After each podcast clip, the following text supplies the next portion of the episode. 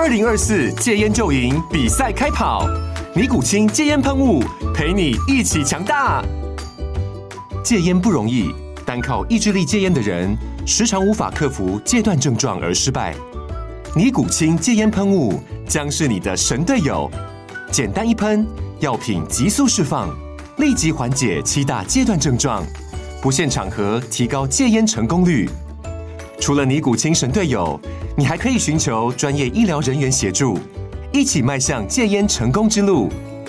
尼古清戒烟喷雾，用科学方法戒烟，请咨询全台各大药局及戒烟门诊。本广告由尼古清戒烟喷雾、卫部药书字第零二七八三五号提供。嘉安嘉护股份有限公司，台北市中山区民生东路三段二号十楼，北市卫药广字第一一三零三零一九零号。尼古清戒烟喷雾，相伴每个新开始。天哪，时间不够，事情老是做不完，怎么办？别担心，就让高校人生商学院每周陪你充充电，找到方法不抱怨。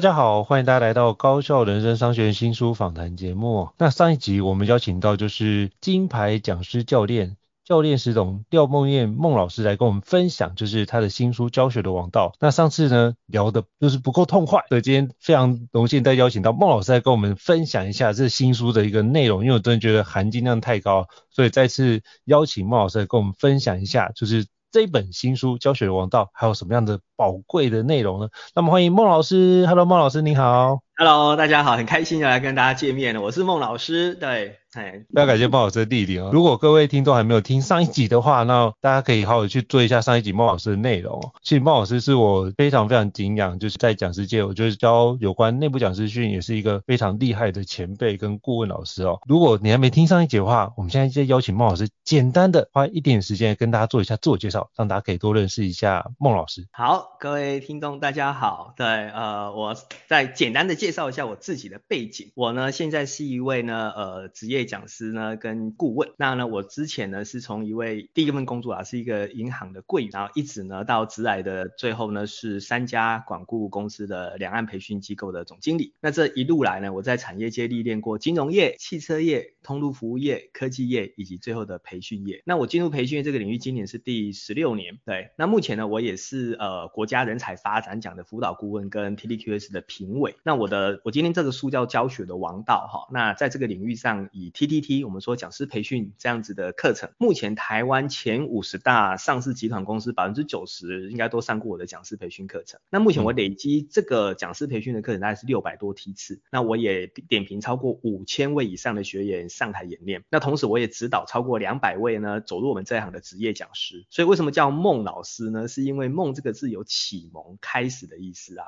那学员都说我是引领他们站上台的启蒙老师，所以呢就称呼我叫叫做孟老师。那我在这个讲师的挚爱里面有几个很特别的荣誉哈，可以跟大家分享。第一个是我曾经连续十年入选哈佛管理杂志的华人五百大讲师。那呢，我自己的。训练机构也得到呢台湾培训界的最高奖项，叫做呃第一届的国家训练品质奖，也就我们自己说的呢，我们自己都有做到。那再来，我在职场里面我带过一家呃台湾最大的汽车集团，那我是整个上市集团公司的内部讲师团的总教练，那我也获得集团的金钻讲师的荣誉。那另外一个在职业讲师这一段呢也很特别，我曾经在一家科技大厂上了十年的课，好，都是培育他们两岸超过一千两百位内部讲师。那我自己呢获得了他们八次啊。颁发给我杰出外聘讲师这样的荣誉，好，所以我觉得这是我在我的讲师职涯里面非常值得跟大家分享的。以上，好，非常感谢孟老师简单跟我们分享老师的一个过去的一个背景跟丰功伟业，因为老师的丰功伟业真的太多了，有机会我真的非常推荐大家可以好好去拜读，就是老师的那讲师介绍就有非常完整的一个说明。那今天我们就延续上一次的一个内容来跟大家请教，就是孟老师有关新书教学的王道，一流教学力，无限影响力的相关内容。那上次我们之前提到，就是包含作为一个讲师的一个心法，以及如何去定位自己的角度。那今天我想要跟孟老师请教，就是有关教学的一个环节啊，那就是到底我们平常在规划那些教学，跟一般只是以前我们在大学或者学校里面那种。老师不断的念，那我们在下面怎么拼命做笔记有什么不一样？那为什么在企业里面教学法通常是用比较操作型或活动型的方式去做操作？那是不是可以邀请老师跟我们介绍一下这样的一个系统化的教学，它到底它底层逻辑是什么？以及为什么要运用这么多的教学方法去帮助成人来做学习呢？好，我这个书名叫教学的王道，所以为什么叫王道？就是我拆解这个道背后的技术。OK，好，所以我还是回过，呃，讲我刚刚那个在、呃、第一节讲过的名言，叫做有道无术，术可求。嗯、有道有这个心法，没有术，没有这个技法没有关系，技法可以再精进。但如果是有术无道，如果你只懂得这些教学方法，这叫技法，你不了解它背后的道那个心法，你没有办法举一反三，或者没办法灵活运用，看现场的状况去做调度，是这个概念。好，所以我一直强调系统化教学，它的底层逻辑是什么？它的底层就是。道法术器这四个元素所组成的系统化教学。好，那为什么把教学看成一个系统呢？事实上，系统哦，各位我的书比较详细介绍哈，我就这边就比较难讲得很详细哈。呃，我我讲系统跟系统化是不一样的概念哈。好，那我直接先讲系统化，我比较简要让各位了解什么叫系统化教学。我们先了解什么叫系统化。OK，系统化的意思是把一个复杂的问题或者是事物。把它拆解成有组组织、有层次、有规律的一个流程，让人家更容易理解、管理跟控制，这样叫系统化。OK，好，那系统化之后呢，还有分成什么？分成简单系统跟复杂系统。好，什么叫简单系统？简单系统就是这个系统是由少量的元素组成的，它的行为跟结果比较容易预测跟解释，这叫简单系统。举例来说，自行车这个齿轮的运作。它就是一个简单系统，你去踩齿轮就会动，齿轮动之后轮胎就会走，这个叫做简单系统。它的输出跟输入是很容易预测跟解释的。OK，那什么叫复杂系统？是由大量的元素相互作用组成的系统，这个行为跟结果很难通过单一个元素跟行为来做预测跟解释，这叫复杂系统。举例来讲，前阵子有台风，各位台风。这个所谓的气候系统就是一个复杂系统，它的路径你没办法哦说啊什么什么元元素丢进去它就是这样，没有，对，它有很多不同的元素会造成，这就是复杂系统。举例来讲，我前阵子头晕，去找、嗯、去医生去看，不知道到底是哪里出问题。人的生理系统也是一个复杂系统，它绝对不是一个单一的因素。好，所以这叫复杂系统。好，那我解释完系统化。简单系统跟复杂系统之后，好，那我要请问各位，请问教学是个什么样的系统？我这样听完之后，你就知道教学是一个什么系统？它一定是一个复杂系统，因为它每一个元素环环相扣，从开场、主体、结尾环环相扣。开场开的不好，你开始进入内容的时候，你的互动就会产生状况。对，你分组没有分好，后面呢提问就会产生状况。OK，好，教学设计没有做好，对。好，你后面的训练现象就会产生状况。好，所以它是环环相扣，它是一个复杂系统。所以为什么要把它拆解这么细？是因为系统如果没有拆解每个元素很详细，它背后真正的意义，你会知其然不知其所以然。对，所以我呀我就是要告诉大家，每一个开场、主体、结尾这三大模块组成一个系统化教学，这每一个模块都是一个复杂系统，这三个复杂系统组起来又是一个更复杂的系统。所以，如果你可以了解每个元素背后真正的道，你才有办法展现很好的术，达到你要的训练成效，是这个概念。所以我的课程从第二章到第第七章，就是把这三大模块的每一个元素很详细的拆解，让你了解它背后的逻辑是什么。那我有里面有很多的案例术来展现它展现出来样子长什么样子，但是术是表象，你要知道我展现出来背后用的是什么底层逻辑，那个就是所谓的道。是这个概念，OK，了解啊，对哦，我觉得老师解释的非常非常的清楚跟透彻哦。那我觉得透过导师的一个分享，应该可以帮助大家在教学上可以有更大的精进。那我想请教老师哦，因为我觉得我在做培训也经常会遇到一种学员，就是他就跟你，他就在回馈里面写说，不要跟我讲，就是用这么多的操作手法，你就跟我讲说哪些东西我要学，然后讲完重点之后就赶快放我回去上班。那遇到这种学员的情况，想跟老师请教，那我们怎么样在一开始在课前问卷得到这样的资讯的时候，我们怎么样让学员可以对于今天的课程有一些改观，或者是大家觉得说今天课程是有价值，通常老师会怎么样去安排，或者是去应应这样的一个情况呢？好，呃，我们常讲师者啊，传道授业解惑也。对，事实上呢，会提这样问题学员，他是希望解惑。这是好学员，他是带着他是带着问题来的，他现在问题可以有答案。好，但是我上课的讲法是这样哈，呃，我我是用大陆混沌大学李李善友的一句话做破题，我是这么说的，他说啊，成人人学习啊，不是要学习更多的知识，而要学的是一个更好的思维模型，因为一个再多的知识呢，都只是低水平的重复，所以呢，我上课不断强调，我今天来上课不是要讲一些正确的废话。现在不是资讯爆炸的时代，呃，现在不是资讯稀稀缺的时代，现在是资讯爆炸的时代。我上课讲的所有内容，你上网都查得到。对，我上课不是要教你这些碎片化的正确的废话，就是李善友讲的，不是低水平的重复。如果你要透过我的嘴巴讲这些答案，你不用你不用来上课，你上网早就有了。嗯。我要告诉你的是这些知识背后它的逻辑是什么，就所谓李善友讲的思维模型。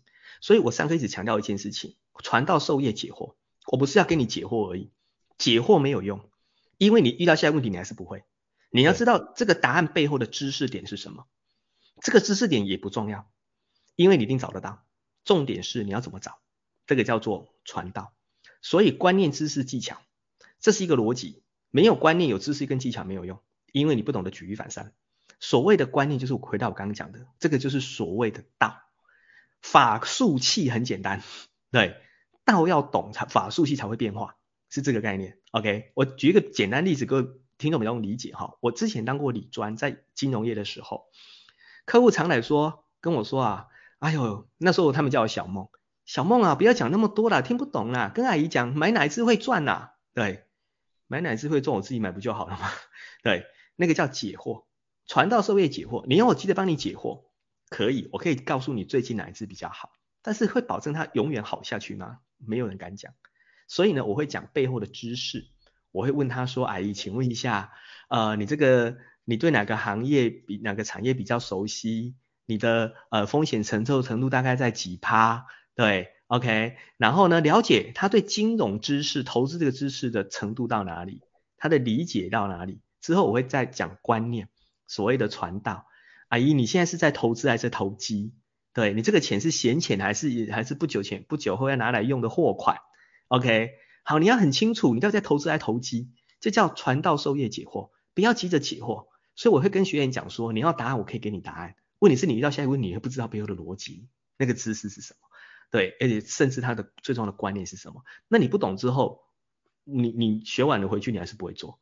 对，你遇到新问题还是不会，是这个概念。好，所以我的课会导向一件事情，就是说我教你的是不是只有这些知识点？对，不是只有解决的问题，我会把你萃取出、归纳出背后的心法，你以后才有办法灵活运用它。我通常是这样子讲了，对，嗯，哎，但他不会只来这边找答案，因为答案上网早就有。对，嗯，就因为我觉得今天难得机会，就要跟老师请教一些就是常遇到的议题，因为我觉得这件事情应该。老师都已经遇过，所以我觉得能够听到前辈的思考的判断的经验，我觉得这也是一个非常宝贵的难得的事情。因为我觉得只有透过这个老师刚刚讲的传道授业解惑，然后把这件事情不止解惑，把他先把他内心安顿好之后，他才觉得这件事情他坐在这边有意义。那之后呃所用的一些教学的手法才会对他产生新的效果。对，一样回到刚刚讲道法术器。对，对，所以道法术器，所以还是就依照老师所讲，道法术器把这几个掌握好，或许就是可以让你可以遇到很多棘手的问题就可以迎刃而解啊。所以非常感谢老师的一个分享。那我也想回到就是书里面的内容，我想邀请老师来分享一下，因为其实书里面有非常多，每一章节我觉得都都是很多的一个保护跟保障。那我也想请教老师，从开场的地方是不是可以邀请老师来分享一下，就是到底开场这件事要怎么开场开得好，以及到底开场这件事在教学扮演什么样的一个角色，是不是可以邀请老师跟我们分享一下，为什么要有开场，而不是直接进入课程，这有什么样的一个目的呢？以及有什么样的功能，是不是可以邀请老师跟我们介绍一下？好啊，呃，开场也是我上课里面非常强调的一个重点哈。嗯、对，那我自己都会做，先做示范，示范完之后，我就会去拆解说，哎，为什么你们刚刚会很买单我的课程？是因为我做了什么开场的动作？我我大大概都会去拆解我的我的我的课程是这样。好，那一般人都都开场都都以为说，哎，开场就是把气氛暖起来这样哦，其实不是哦，其实开场在还要细分两个，一个叫暖场，一个叫破题。暖场的意思是。顾名思义嘛，好，就是说文解字啊，哈，对，暖场是把气子把场子暖起来，所以暖起来的意思就是说，让大家的注意力开始集中到你的课堂上而已，是这个概念。好，它不一定要跟你的主题今天授课的内容有任何的关系，是这个概念。好，那什么叫破题？破题就是你要破这个题嘛。既然要破这个题什么意思？就是呢，你要让大家知道这个主题的重要性，以及可以带给他们什么价值。OK，所以开场来分成暖场跟破题。那暖场技巧跟破题技巧呢，我都叫做开场白的技巧。那他们最大的差别就是素材不一样。暖场的素材不一定要跟主题有关系，但破题素材一定要跟主题有关系。好，那我最常用的暖场技巧呢，就是就是猜谜。对，好，我有个很有趣的呃谜语让他猜，然后他们就会很想猜，然后就很专注，然后就开始把注意力集中，然后就开始停下手边的工作。哎，然后我那个谜语都会很有趣，然后在这个过程中，他在猜这个过程中，他就会，哎，你们就会注意就会集中。之后呢，当他们注意集中的我，我就开始进行破题，然后呢，强调这个主题的重要性，是这个概念。好，所以我们简单点就破题，为什么开场会这么重要？因为开场它其实有四个目的要达成。第一个是拉近距离，缓和气氛，就我刚刚讲的暖场的技巧。第一个叫做引发兴趣，取得关注，这就是破题的技巧，让他了解这个主题对他的重要性。甚至有趣也没关系哦，哎，这个主题很有趣，我不知道 AI 哎，哎，因为 AI 在讲这个哦，好，引起他的兴趣以及对他工作的帮助重要性是什么？这叫做第二个目的，叫做引发兴趣，取得关注。好，这两个都有了，这事实上很多人还忽略了三跟四。第三个叫做建立专业，取得信赖。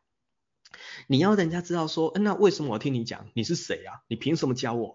这叫做建立专业，取得信赖。所以这个要透过什么？透过自我介绍的技巧，建立你的专业信赖感。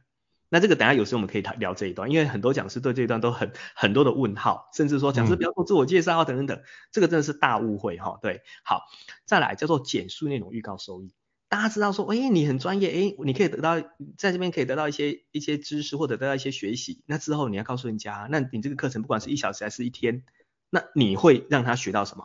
这叫简述内容，预告收益。所以这四个目的达成，才真的做完开场哦。好，我再重复一次，拉近距离，缓和气氛，暖场。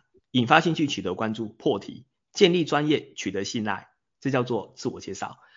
简述内容，预告收益，这叫做课程目标跟课程大纲。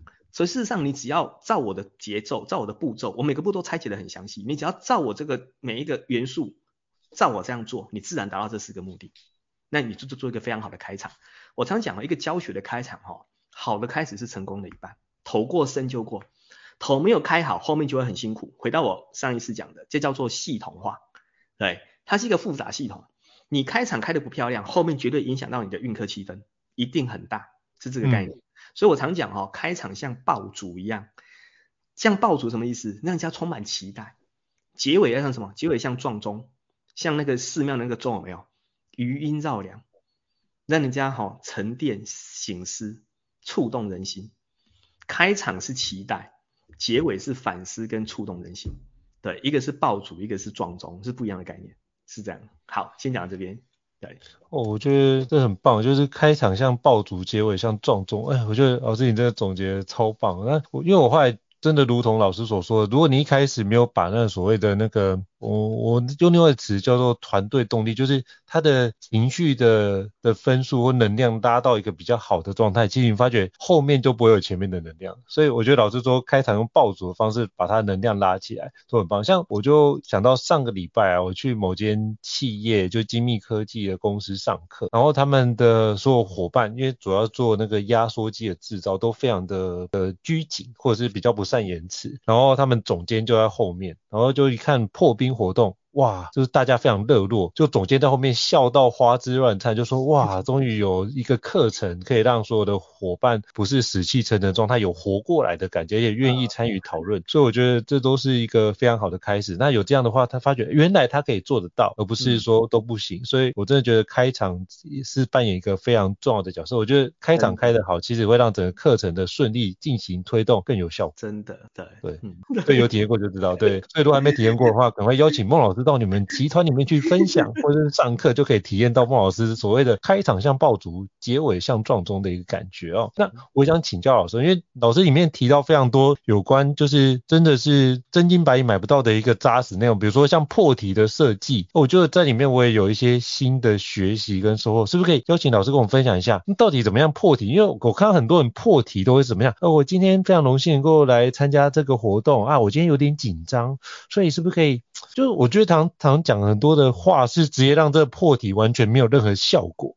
那是不是可以邀请老师跟我们介绍一下，怎么样破题才会有效果，而且可以让对方觉得我们是有充分准备的呢？好，刚刚刚讲的那一段，其实他这样讲，哎，我今天没有准备要怎么来，那那些不叫破题啊。那破题破题我刚刚已经有定义过了，所谓的破题就是你要破这个题，所以呢，你提出来的问题，你使用的素材跟资料是要跟你的题目内容有连接，那才叫破题。好，那那我们回到破题，为什么要破题？破这个题目的是要强调这个主题的重要性，以及可以带给你什么样的帮助。OK，好，那市面上呢，为什么我要我要写这本书？其实我就要把它说穿说透，因为呢，市面上目前哦教讲师培训的老师大也很多人都会讲破题，可是呢，他破题呢，我我的意思是比较没有一个系统，我为了尽量让它系统化，让它比较容易进入这个学习。所以呢，我把所有的破题呢拆解成六大类。你如果学会这六大类，你可以排列组合成十几种破题的技巧，而不是一种技巧。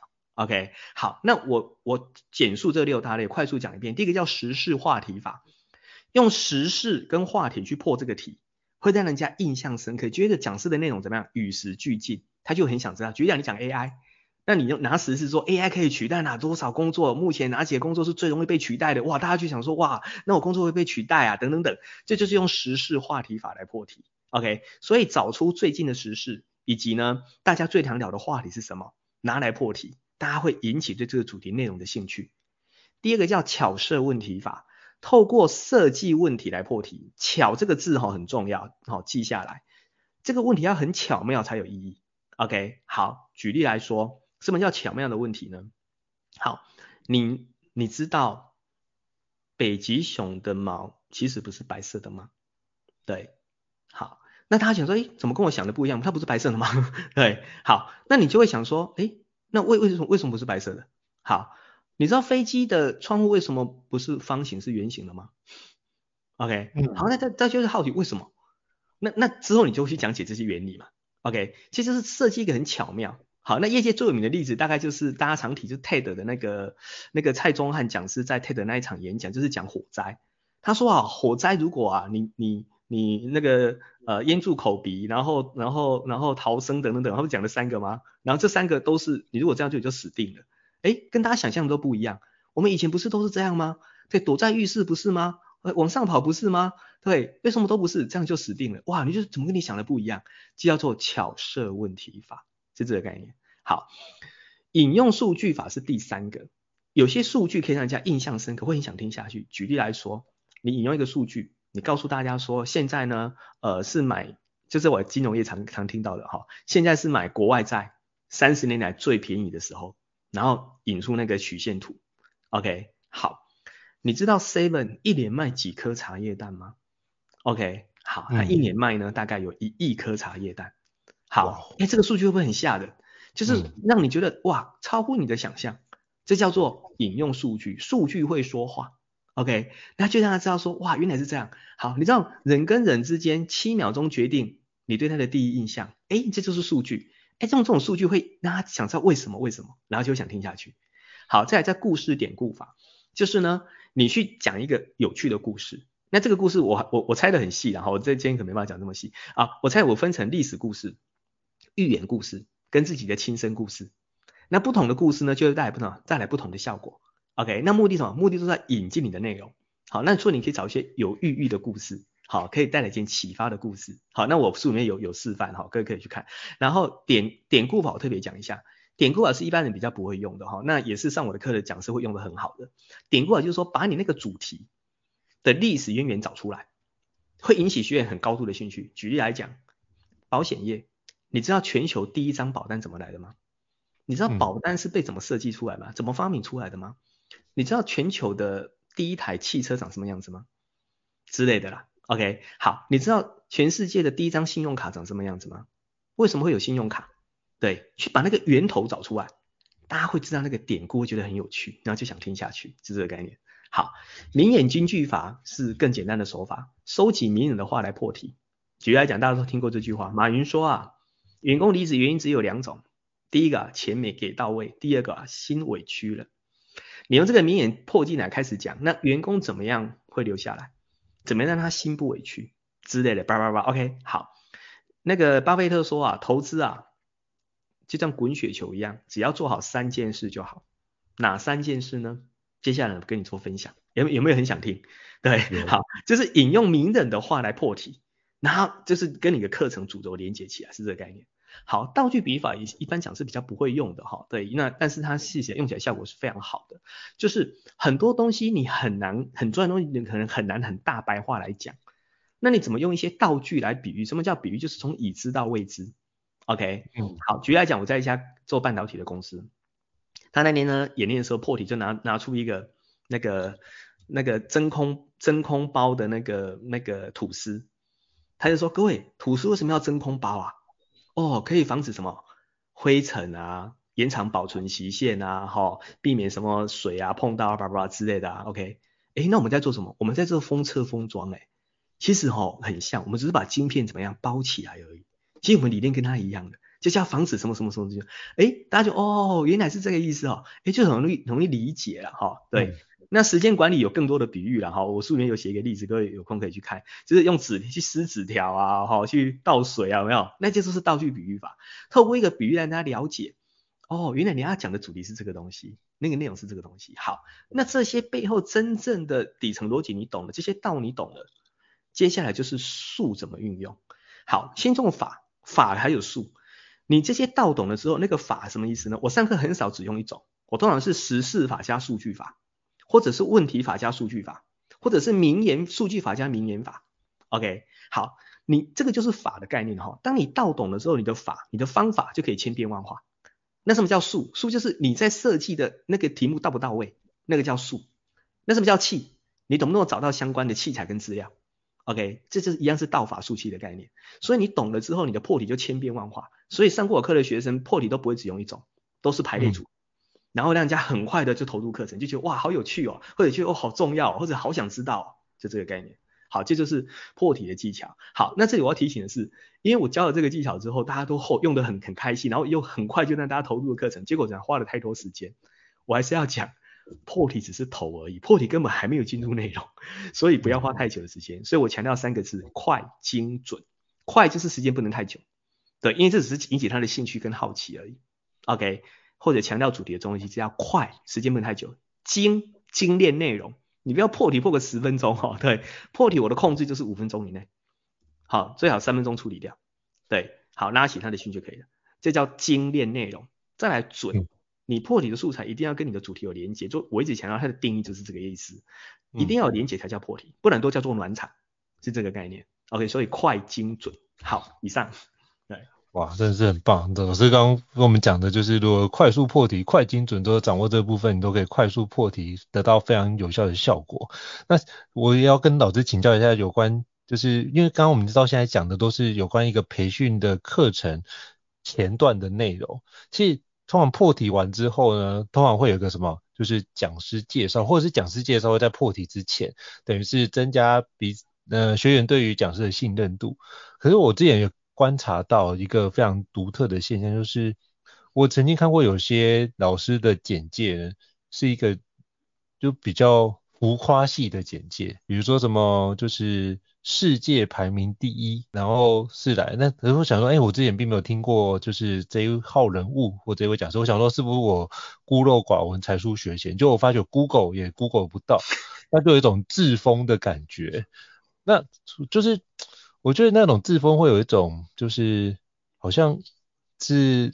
我们在陪这个老师玩这个游戏，但我觉得好像不应该是往那个面向走，而是应该是我如果让一个讲师简介是一个专业，我可以让听众可以信服，知道说我可以相信这个老师的专业，并且接下来的课程我愿意因为老师的专业去听听看老师的内容可以带给我什么样的收获、成长，帮助我在工作里面得到更好的收获跟精进。我觉得这好像比较是这样的面向。那我想请教孟老师，老师看了这么多位。就是培训师的一个的，不管是教学也好，或者简介也好，是不是可以帮我们归纳一下，这要怎么样写才能够吸引听众，可以信服老师的专业，但是不要过于浮夸？可不可以邀请老师跟我们分享一下？嗯嗯，好，因为这个议题啊，在我们职业讲师界啊，已经都好每年都有人讨论，然后每个讲师都说啊，不要再做自我介绍了，然后那个很恶心啊，然后就像刚刚讲的那个样子哦，哈，我我只能说他们都没有受过正式的自我介绍的讲师自我介绍训练，嗯、然后所以他们会认为说，哎，我我拿我的丰功伟业来讲，然后大家就会很信，其实不是那个意思哈，好，自我介绍啊。我我我还是强调要自我介绍哈，很多讲师说不用自我介绍啊，怎样怎样，你上得好学员哈，自然会自然会相信你等等等哈。好，这个我没有否我没有否定，但是我我要讲的一件事是，呃，你要看学员对象是谁。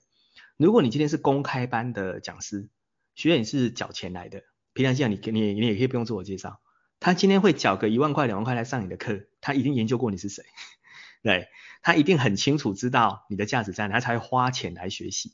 好，所以公开公公开班的讲师不自我介绍，我可以理解，我也觉得不需要，没有关系。好，你只要在课程中慢慢的带出你过去的经验，跟大家分享就好了。好，因为大家已经缴钱来了，大家的学习心态是非常非常好的。OK，好，每分每秒他都会把握。OK，好，但企业内训就完全不一样了。好，企业内训呢，他们大部分是被逼来的。对，我只能说大部分。嗯、OK，好，他们学习心态是不好的，他是比较负面的。你浪费我的时间，你到底多厉害啊？我到底能学到什么？OK，好，所以在企业内训的自我介绍，我的建议是一定要做，因为你没有做哈，学员不知道你是谁，不知道为什么他要听你讲。OK，好，所以呢，我的建议是一定要做自我介绍。好，我常开玩笑说啊，企业内训不做自自我介绍，只有一个好处，你上不好哈，别人不知道你是谁。对，就这样。对，好，就这样。OK，不然一定要做自我介绍。好，那怎么做叫不会让他觉得刚讲的反感？OK，好，反感，好。重点在两个单字，一个叫坏一个叫 who。不要介绍 who 啦，不要介绍你是谁，学员一点都不关心你是谁。对，学员只只想知道坏就是说为什么你会站在这里啊？对，那为什么你来帮我们上课啊？那我在你身上可以学到什么？OK，好，所以你的介绍是 why，why me？为什么今天是我？为什么是我站在这边跟你讲课？好，所以你在第一时间让他知道你的专业跟这个领域是有关系的。所以你要讲丰功伟业可以。但是你要讲的一定要跟你的内容，你今天的主题是有关系的，这样他就不会觉得你在炫耀你自己，因为他觉得哦，因为你有这样的时机，所以你今天有资格站在这里，可以跟我分享这些专业，可以让我学得更快，学得更好，是这个概念。OK，好，但是不要把自己神格化，刚刚讲那就叫神格化，什么第一啊、唯一啊等等的，很多老师都是这样包装，我都可以理解，对，但是真的不要包装的太过，因为学员也不会太在意。然后再来你，你你讲的太过之后，学员反而吼对你的期待太高，对，嗯、所以我的建议都是这样，我我的建议是讲师不要神格化，你不要觉得我是来教你们的，我从来不会觉得我是来教他们的，我的观念就是我是来帮助你们的，我是来协助你们更有效率的学会这个领域的东西，对，我不是来教你们，我没有资格教你们，对，每个成人都可以自己学习，我只是来让你们更有效率的学习而已，对，那我常讲讲师没有比较厉害，讲师比只是比较早学而已。对，我就比较比较比你们早学，把这些经验萃取整理好，让你更快速的可以达到你你们想要学的东西。所以我不是来讲，我在帮助你们的。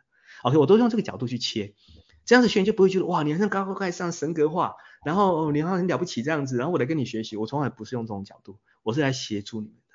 OK，好，所以讲师介绍有两个目的，第一个拉近距离，拉近距离，把自己的亲和力展现出来，透过自我介绍，那你可以谈一些什么？谈一些你可能跟他相似的背景，好，例如说我我去金融业，我就会说，哎，我之前第一个工作也是在银行，跟你们一样哦，这样的，哎他就哎，你很理解他们，OK，好，拉近距离，OK，再来就是建立你的专业信赖感，你能给他们什么？好，那通那这两个怎么做哈？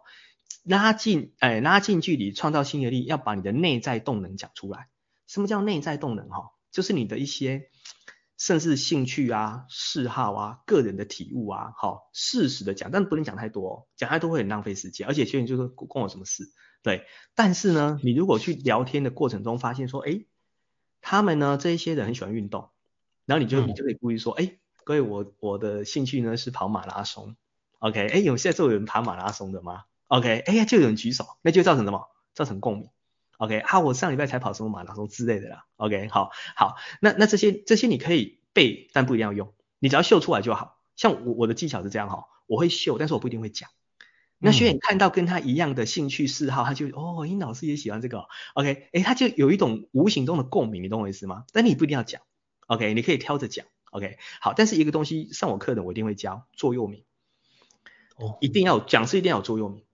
你一个座右铭哈，可以快速让人家理解你这个人的人生观、价值观，你的核心理念，那个对大家近距离非常有帮助，而且大家认同你非常有帮助。好，就像我的座右铭是专业让一个人称职，热情让一个人杰出。那我就会特别介绍这个座右铭。然后我就会说当讲师不是只有专业，还要多热情。OK，这就是我一直以来的理念。好，那这样大家就可以比较快认同你。OK，举例来讲，你讲的是服务。你就说啊，我我有上服务的课了哈，那我的我的桌名就会改哦，我不是每个讲师介绍的都一样都不一样哦，我上不同主题的讲师介绍是不一样的，OK，所以我上服务的课，我的桌名就是服务不是做事的人，是做人的事，OK，好，SOP 不是拿来遵守的，是拿来被超越的，好，所以我上不同课程，我的桌名其实不一样的，我我会跟主题去做连结，他就知道你今天讲师为什么会来传达这个理念，为什么你觉得这件事情很重要。那大家就无形中就会跟你产生共鸣跟认同，是这个概念，OK，而且它可以巧妙的跟你的主题做连接。好，这是所谓的内在动能。你要介绍这个来拉近距离，取得共鸣。第一个叫做外在修炼，外在修炼就是啊，现在企业讲师哈，像我们这一行的企业讲师哦，我我包含我包含我在挑讲师啊哈，我自己也当过 HR，我们挑的是什么？外在修炼。外在修炼有几个？第一个，你的产业历练，你你的你在产业待多久？你有哪些荣誉跟成就？OK，那这个成分是要跟他有关的哦，跟这个主题有关系的哦。你要讲一些没关系的。好，那那很多人不一定在产业历练这么久，那那可那没关系。那你有没有什么专业的证照？OK，或者写过书等等等，你做过很好的研究，或者你在硕士、博士，你有相关的论文，那也 OK。这就是外在的修炼，然后这外在就提升你对这个领域的专业信赖感。我刚刚讲所谓的思维，你的权威。OK，好，这个两个要先确定，一个叫做拉近距离、创造性，一个叫做奠定你的思维。好，之后呢，刚刚有讲到一个重点。我听你的课到底我能学到什么？这才是上面最重要的。所以接下来我的技巧是这样：昨日、今日、明日，OK，用这个时间线来做自我介绍。好，那这最后最后一段我就会这样讲：先谈明日，这个课我会带给你什么？你学到了之后会怎么样？举例来讲，好，这个我就会讲说，明日我就会这样讲。好，这个课呢，你将会学到，呃，例如说，好，顾客客诉处理技巧，以后各位遇到客诉的时候就知道有一个方法，有一个话术可以应对的非常好。这叫明日，你会学到什么？昨日这个课程呢，我在金融业呢已经上了八年了，满意度都超过九十几趴，客诉率也从五百多件降到了五十几件。昨日你的经验，OK，今日各位今天要学到这个呢，麻烦各位配合我几个事项。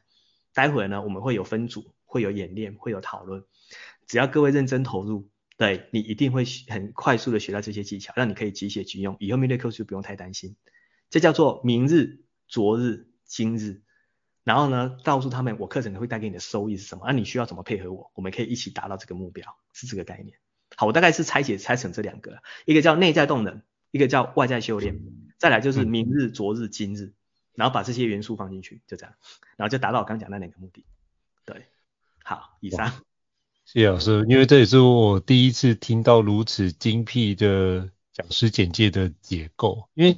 我会发觉，就是我像我自己都不太讲讲师简介，我就只说我是一个培训师。那今天非常荣幸来跟各位伙伴分享，那我的经历都在上面。那我今天来不是为了让各位听我的经历，我是要让各位来跟各位分享，我就直接切入坏，那其他他们就自己看。然后我就大概三十秒之内，我就会把讲师简介直接过掉。然后我就说，那比如说有些伙伴。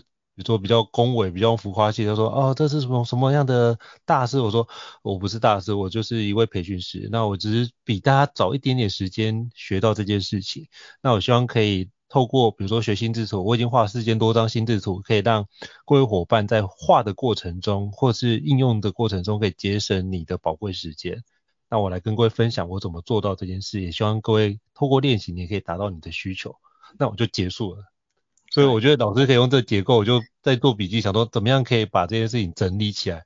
我觉得会是让所有的学员可能对这件事没有兴趣，我觉得也可以从里面去引发他参与这件课程的一个动机，因为来都来了嘛，那不如在这边处七个小时，或者是放空七个小时，不如哎听听看有些新的可能性，我觉得也很棒。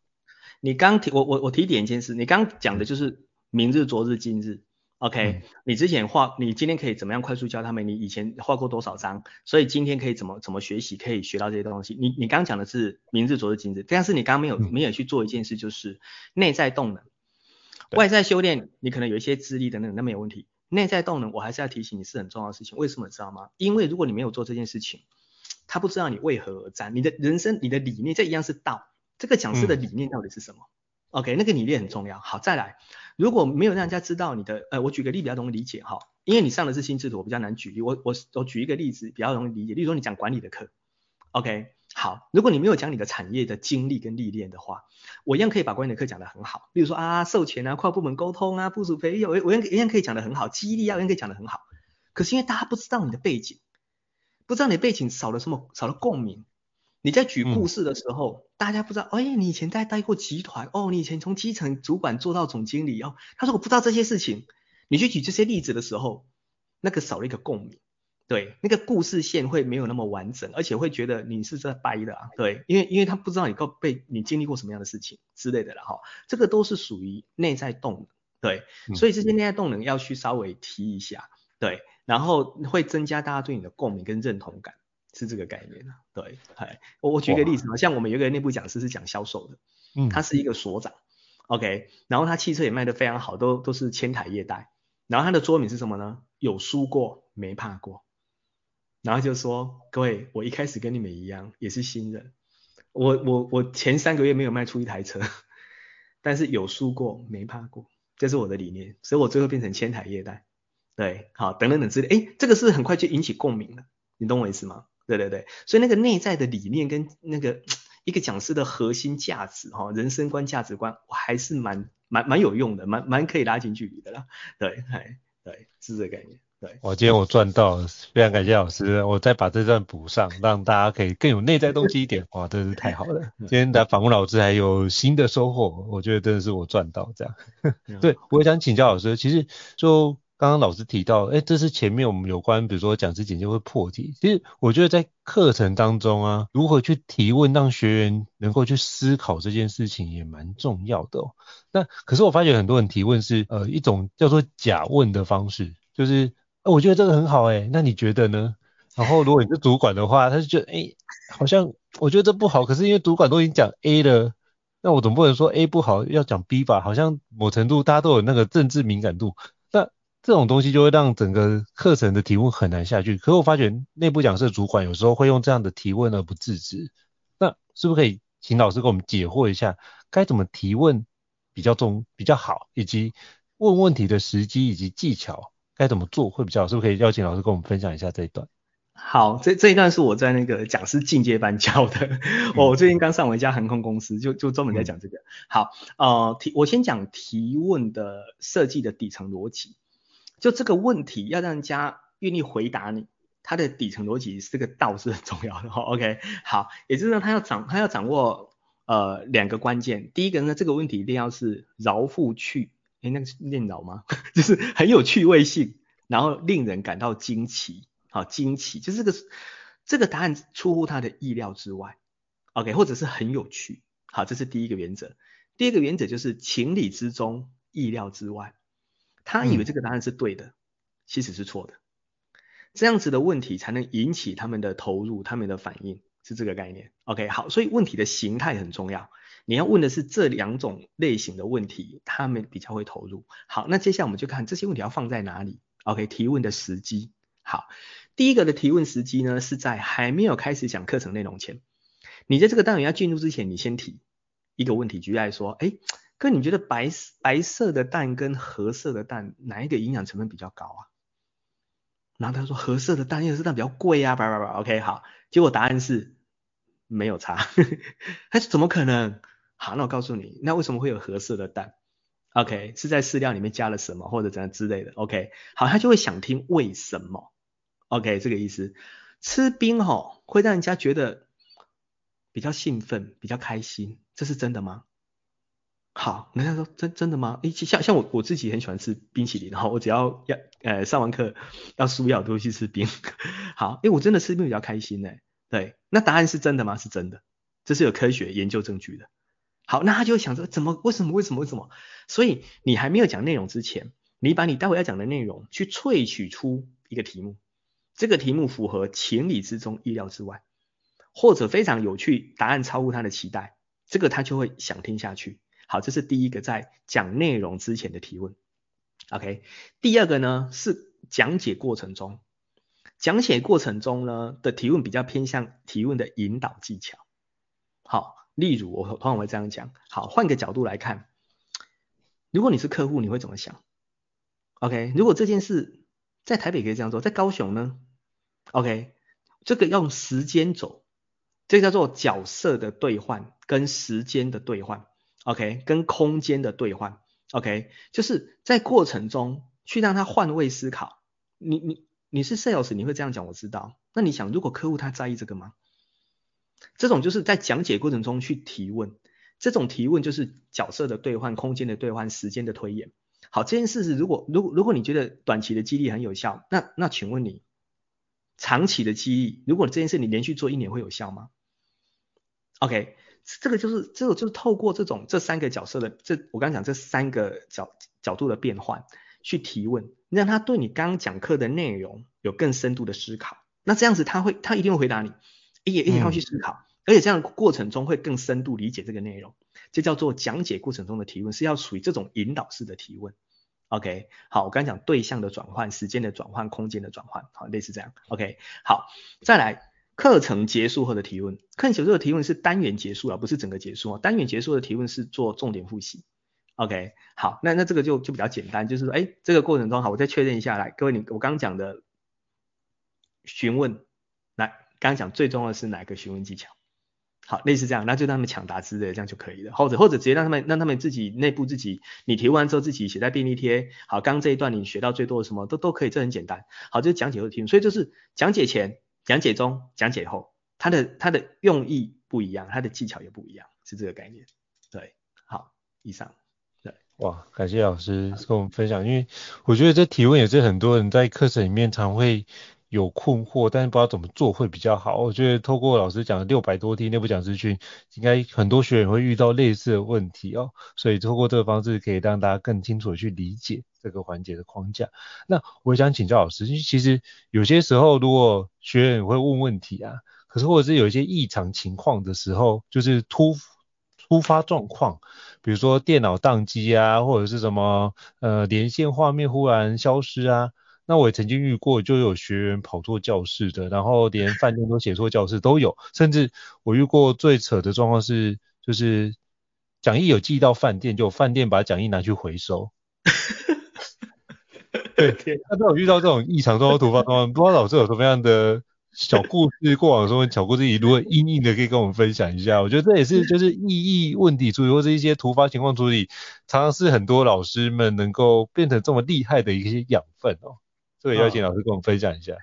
好，我我书里面有有预设的，好像六个状况吧。OK，好，那那我先回答刚刚那个属于设备 讲义的状况哈。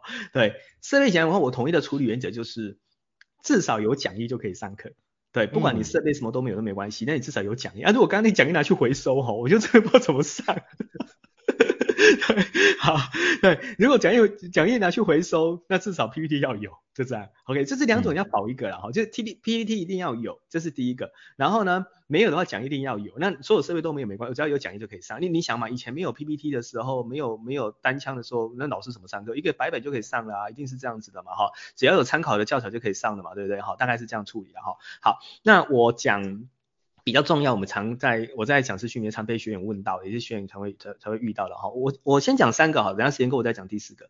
好，第一个是比较难处理的是，也是，但是我其实我很少遇到了哈，因为我只有遇过一次。对，好，就是学员跟你吐槽，OK，好，因为我我大概很少问题我没办法解决，所所以我我很少被吐槽。那那有一次有一次我讲管理类的课，那有学员就是很负面，然后就吐槽我。对，好，那那吐被被吐槽怎么办呢？OK，好，而且那时候我是在大陆，OK，那他就他的意思就是你们那个台湾有用啦，大陆没用，对，哎哎，大陆员工就是就是工资最重要啦，你讲那个什么什么激励技巧在我们这边都不适用啦，他就类似这样讲，OK，好，那因为他他又讲到台湾跟大陆就有点尴尬，然后我我那讲师要怎么做这件事，讲师的做法是这样子，他他其实有有四个步骤了哈，第一个步骤就是正向肯定，那我的技巧是这样。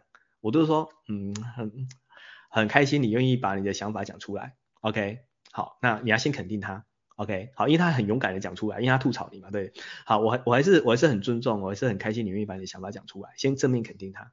第二个，通常哈，他会吐槽你问题哈，凭良心讲，绝对不会是常态性的问题，他一定是拿例外当原则。嗯、我们讲师敢讲的东西，一定是原则性的问题，那会不会有例外？当然会有例外。但是他把例外变成原则拿来吐槽你，大部分都是这样，所以他遇到的可能他特殊情况不适用，我承认，对，好，但是不代表所有人都不适用，所以呢，我们就要访问他，厘清问题，你可以把你的问题再描述得更详细吗？那你的看法是什么？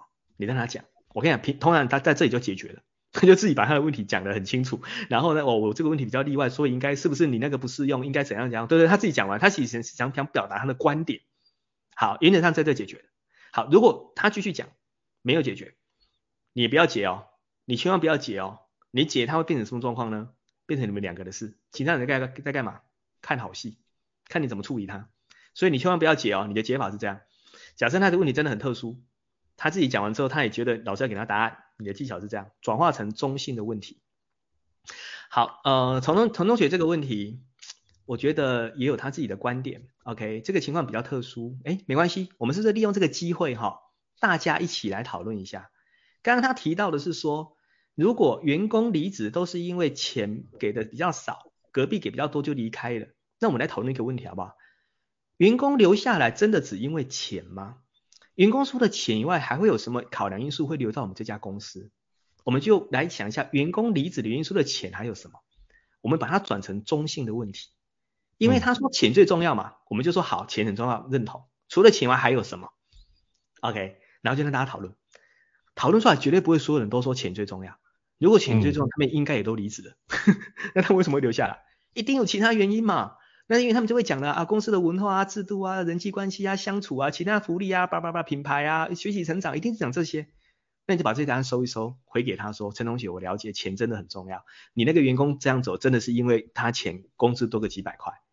可是其他员工的考量点可能不一定是这样，那可能是他个人觉得钱最重要，那其他的未来的发展，对公司的文化，人好不好相处，这些都不是钱可以衡量的，而也不是那一两百块可可以可以可以价值都不止一两百块，好，所以也许你可以这样跟你其以后想离职的同仁做沟通之类的啦，OK，所以我把它变成中性的问题，让大家怎么让大家让让大家一起让大家一起解决，是这个概念。OK，好，那这样子呢，再说说大家再给他就好。那我假设哦，假设这样他还是不买单哦。他说没有没有，我跟你讲，钱最重要，其他都不重要。好，这时候你的技巧是这样，隔离，怎么隔离呢？你就这样说，我理解，呃，不过你的状况可能比较特殊，那是不是我下课再个别跟你请教？我们先把时间还给大家，把大家想讲的东西呢先讲完，你用大家的压力跟时间的压力来把它压压住。不要变成你们两个的事，千万不要变成你们两个的事。好，我刚刚讲的是这个问题还可以转成中性的问题，你就这样解决。嗯，如果他连中性问题都不能转，是很很特殊的问题，你只要用第一招直接降最后一招，你就说，呃，很谢谢你提出这个问题，不过这个问题真的比较特殊，也比较例外，我是不是先不要耽误大家的时间，我们先把大家想听的讲完，你的部分呢，我下课再个别跟你请教，或者到有时间我们再来个别讨论。你用大家的压力跟时间来来来来压住他，让他不要浪费大家的时间。对，因为他的问题他不一定认同，你懂我意思吗？嗯，OK，好，大概是这个概念。对，我通常这样处理没有处理不掉，因为他不敢挑战大家。对，哎，是这个概念。好，这是被吐槽，那这个就会连接到无法回应。我刚刚讲是被吐槽哦，是是你没办法回答哦，是是吧？是你可以回答，但但是你觉得不认同。另外一种是他不是跟你吐槽，他是真的要问你问题，他好学性很强，可是你还真不知道答案，那怎么办？好，那我们技巧是这样。好，一样他问了一个问题，那那你真的不会对不对？好，那你不要讲你不会，这样有点好像我的思维有点受到受到那个。那我们技巧是这样。哎，那个陈同学，你可以再讲得更清楚一点吗？有时候学员的表达第一次跟第二次是不太一样的。嗯，表达到第二次不太哦，原来你在讲这个哦，哦，你就会了。搞不好他真的一开始没有表达的很清晰。好，假设他最后表达了，第二次讲完，哎，你懂了哦，原来在讲这个，你可以你你可以回应的，那你就回应嘛。好，假设他第二次讲完，哇、哦，很清楚哦，你还是不会，怎么办？一样把问题移转出来。好，哎，各位有各位有没有大家有没有类似的问题？有没有跟他一样类似的问题？因为他是正向的哦，所以你要移出来。各位跟他有没有类似的问题？这时候不要停太久，停两秒就好。两秒钟内发现没有人举手，你的技巧就是直接隔离。好，如果大家都没有这个问题的话，哈，那陈同学，嗯，我们就不要先，我们就不要浪费大家的时间哈，我们先要把大家想讲的事情讲完。那你这个部分呢，我下课再特别跟你请教，你让他知道这是只有你有问题，不要耽误大家的时间。那那底层逻辑是你不会，所以呢，你把它隔离掉，然后下课跟他说不好意思，我不会。好，只有他知道，其他人知不知道？不知道，课继续上下去。OK，嗯，好，所以你先转出来，如果都没人举手，你就直接隔离。用时间的压力，好，然后直接可以讲，然后下课再跟他个别解决就好。好，假设你转出来，结果很多人举手，那怎么办？问他们嘛，哎，那你都怎么解决啊？让他们分享，请大家共同解决。好，那如果大家提供的答案还不错，你就是收一收，会整一下，然后可以给他参考，是这个概念。OK，好，但是我都会很保守的讲，我都会这样讲。呃，这个部分呢，因为你不会嘛。那学员答案你不代表是正确的嘛？那我通常都在讲这个部分呢，我有一些想法，但不代表完全正确。我先把学学员答案提供给你参考。那课后呢，我再去我再去请教一下我的主管，看有没有更正确的答案，我在明天中午前给你一个回复。我通常是这样讲。OK，好，所以如果学员有人举手，OK，有人举手，然后你就用他们的答案，好，会整完之后给他参考。但是你要补充说，这不代表是正确答案，你会再去求证，然后再给他回复。嗯我大概是这样的技巧啊，如果没人举手，就直接隔离，好，就不要耽误大家时间，嗯、是这个概念。OK，哇，好，我就跟我们分享一些很棒的操作方式。那我也想要 echo 一下，因为其实通常我在教室会区叫做 parking lot，就是他会提很多的问题，那我就会说，哎，那或许我们可以先把那问题放在那个地方，大家可以就是算是那种顿一下，就是让大家可以重新思考一下这个问题有没有什么样的解法。那我就会讲到某一段，那我就会。给自己多一点的时间，那我就会去思考有没有什么样的解决方法是可以补上去再跟他分享。因为当下要马上回复，我觉得有时候没有遇过的问题会有一点难度。可是如果能够多一点宽裕时间，比如说中午休息时间，我可以做一些请教啊，或者是做一些有遇过这样的问题的专家可以请教的话，其实就可以有一些基础的答案，或是那一些比较明确的思路或思绪，我就会。在那个下午的时候跟伙伴们分享，然后会特别讲到就是这个内容到底跟课程哪一段会有连结，嗯、我就特别在那个 timing 特别讲这件事情。可以啊，这是很好的技巧。这很多老师用这个技巧，但是这个技巧只有一个风险，就是说他提的问题太真的太深，或者是我们课堂的时数里面不会讲到的。对对，那那这个你要解决又有点麻烦，那你那变成我我我我我会又有点像保证办一样，说我我没关系，那我们课后再跟你回应，或者课后再给你，我们就会花很多时间要去解这些问题啊。对，哎、嗯，因为你时速可能没办法解到，或者你的内容本来没有涉及到这么深啊，可能会有这个状况。嗯、对，是，对，对，我想说就没关系，就大家起码就。觉得他有被接 接到的那个感觉，对我觉得他只要把我们只要让他讲出来，他就开心了。对对对对。那我想请教孟老师哦，那如果在教学中啊，如果提高表达力来达到更精彩的教学，是不是可以邀请老师跟我们分享一下？好，呃，这一题问的非常的精准哈，因为常常很多的不管是内部讲师还是、职业讲师问我说，哎，孟老师怎么样才能创造一场呃精彩又有趣的教学哈？那我通常呢分享就是我讲的五大有颜值的表达力，这个颜是语言的颜，OK？那它它的顺序就是言之有物，言之有理，言之有序。顺序的序，言之有情，感情的情，言之有趣，趣味的趣。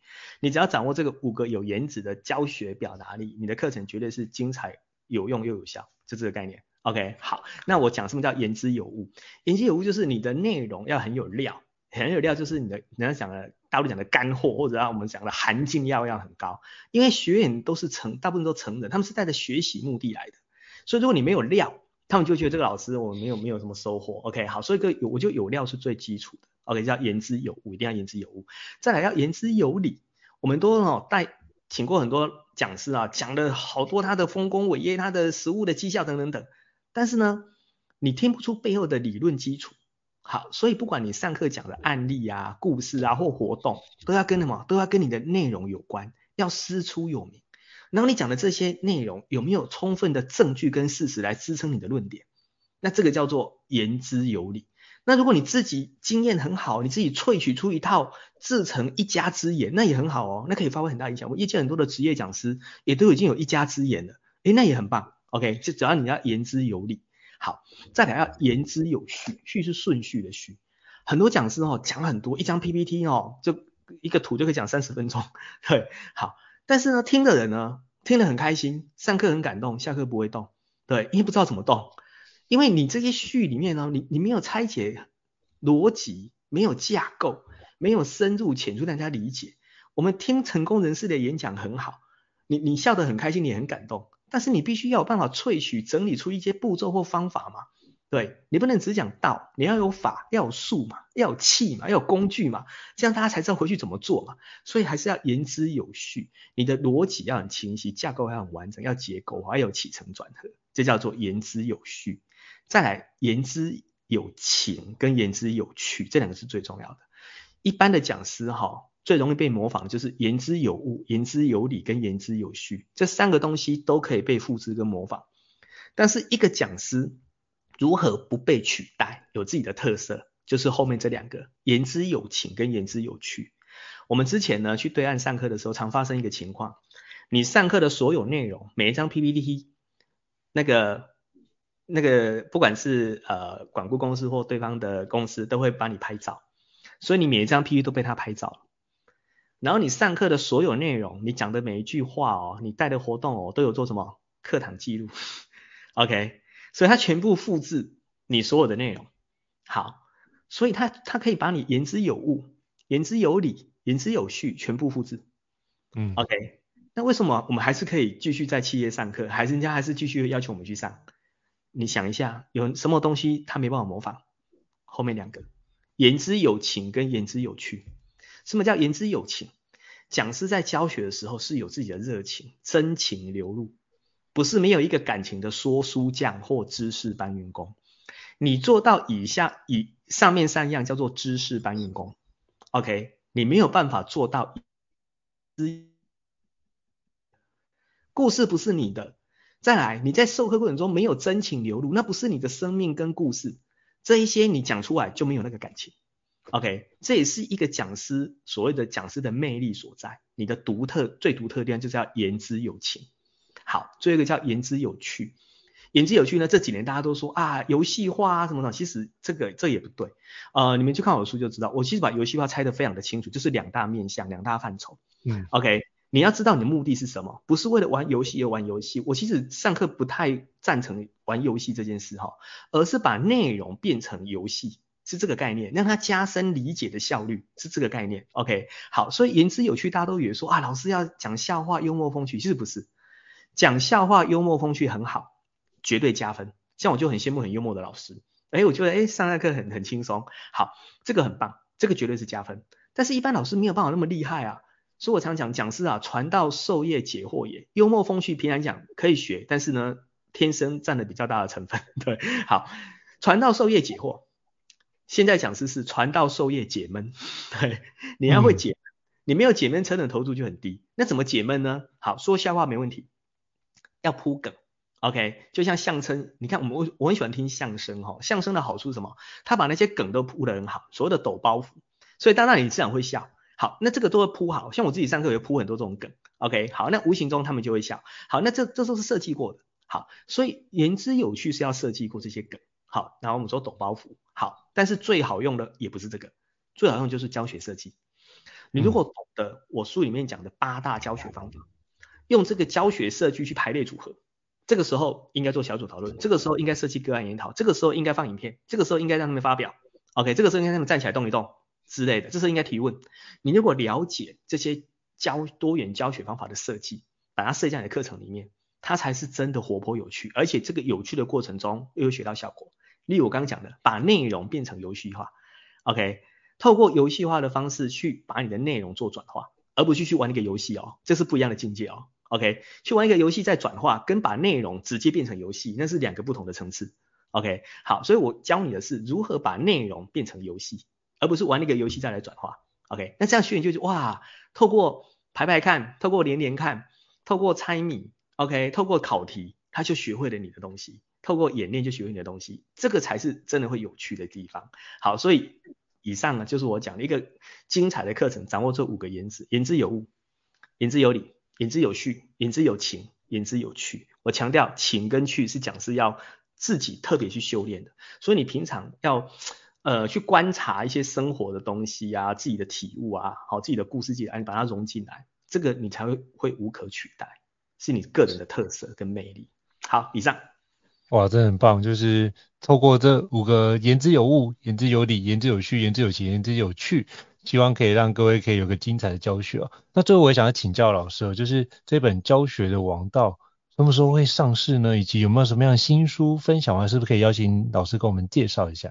好啊，我的新书分享会的第一场就是这一场哦。对，好哥已经听到了哦。对，OK，好，那我上周呢帮我办了一个新书分享会，比较大型的，然后里面呢我也会呃实际的做一些示范拆解跟分享。那是在十二月十号礼拜天的下午两点到四点，在台北商周的总部的一楼。那也呃连线的网址各位可以上去报名，现在就可以开始报名。那我的新书呢是十月十四号会在各大通路，包含实体跟网跟网络的通路呢实体的贩售。好，就是十月十四号上市这样子。好，请大家多多支持，希望可以带给你们一些帮助，谢谢。是。非常感谢老师哦，到时候我会把这个有关新书上市的新书的连结，以及就是新书分享会的连结放在这一集 Podcast 资讯栏位当中，真的非常推荐大家真的去参加，保证收获满满哦。好，非常感谢老师跟我们做这么多的一个宝贵的一个经验跟技巧的思路的分享。那如果各位听众觉得高效人商学院不错的话，也欢迎在 Apple Podcast 平台上面给我们五星按赞，你的支持对我们来说是很大的一个肯定。那如果想了解相关的主题或是相关的新书或 email 讯息，让我们知道，我们陆续安排像就是孟老师这样一个专家来跟各位伙伴做分享。再次感谢孟老师，谢谢。那我们下次见，拜拜。OK，好，谢谢大家，拜拜。